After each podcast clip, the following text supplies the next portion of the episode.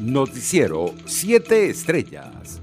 Venezuela está dispuesta a abrir la frontera con Colombia, según lo aseguró este viernes el diputado del PCV, Freddy Bernal, quien aclaró que tienen que ponerse de acuerdo con las autoridades sanitarias colombianas. El fundador del Partido Popular, Leopoldo López, instó desde el exilio a la comunidad internacional, especialmente España, a no olvidarse de la crisis política y humanitaria de Venezuela y a levantar la voz por lo que está ocurriendo en el país. Un sismo de magnitud 4 se registró en el estado Mérida en la madrugada de este viernes. De acuerdo a la Fundación Venezolana de Investigaciones Sismológicas, FUNVISIS, el epicentro del temblor se ubicó en 12 kilómetros al sureste de Santo Domingo, la capital del municipio Cardenal Quintero de Mérida. En otras noticias, los periodistas de sucesos Román Camacho y Daniel Quintero denunciaron el jueves 15 de julio que recibieron amenazas por parte de miembros de los grupos criminales que operan en la Cota 905. Hago público lo siguiente, sujetos vinculados a la banda de la Cota 905 fueron a buscarme al lugar de mi residencia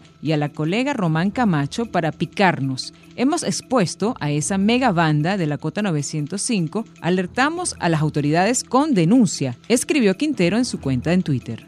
Internacionales. La ministra de Defensa alemana Annegret Krenz tomó la decisión de declarar el estado de alarma militar por catástrofe en ese país, producto de las inundaciones, dijo este viernes en un portavoz ministerial en Berlín. Eso significa que las instancias de toma de decisiones avanzan exactamente hacia donde se necesitan.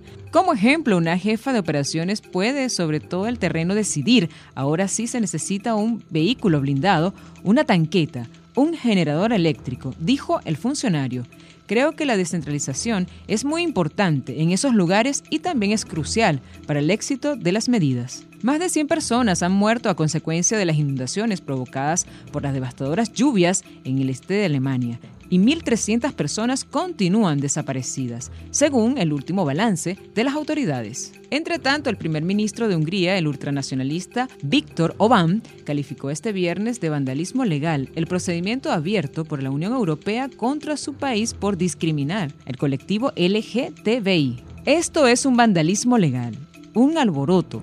Tanto el derecho familiar como la enseñanza son competencia nacional y quieren iniciar procedimientos en esos temas, afirmó Oban a la radio pública Coxun, defendiendo la ley aprobada recientemente que vincula la pederastía con la homosexualidad. Un estudio realizado en Hong Kong reveló que aquellas personas que recibieron la vacuna de Pfizer BioNTech contra el coronavirus tienen 10 veces más anticuerpos que quienes fueron inoculados con Sinovac y que estos últimos generan niveles de proteínas para atacar al virus, similares o inferiores a producidos de forma natural en pacientes recuperados de COVID-19. Los hallazgos de la Universidad de Hong Kong publicados este viernes en la revista científica Lancet Microbe podría sugerir la necesidad de estrategias alternativas, incluidas las vacunas de refuerzo, para aumentar las concentraciones de anticuerpos en las personas inmunizadas con Sinovac y la protección contra la enfermedad de COVID-19, según investigadores citados por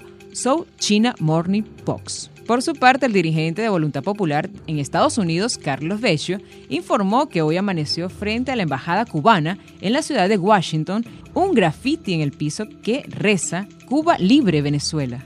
Economía.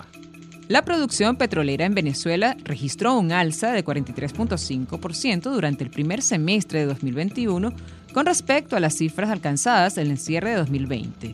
De acuerdo con informes del Ministerio de Petróleo, suministró a la Organización de Países Exportadores de Petróleo. Según portales digitales especializados, el promedio de producción de ese periodo estuvo por el orden de los 544.500 barriles diarios, un nivel que se ubica 21.5% por encima de la medida registrada el mismo periodo del año pasado. Deportes.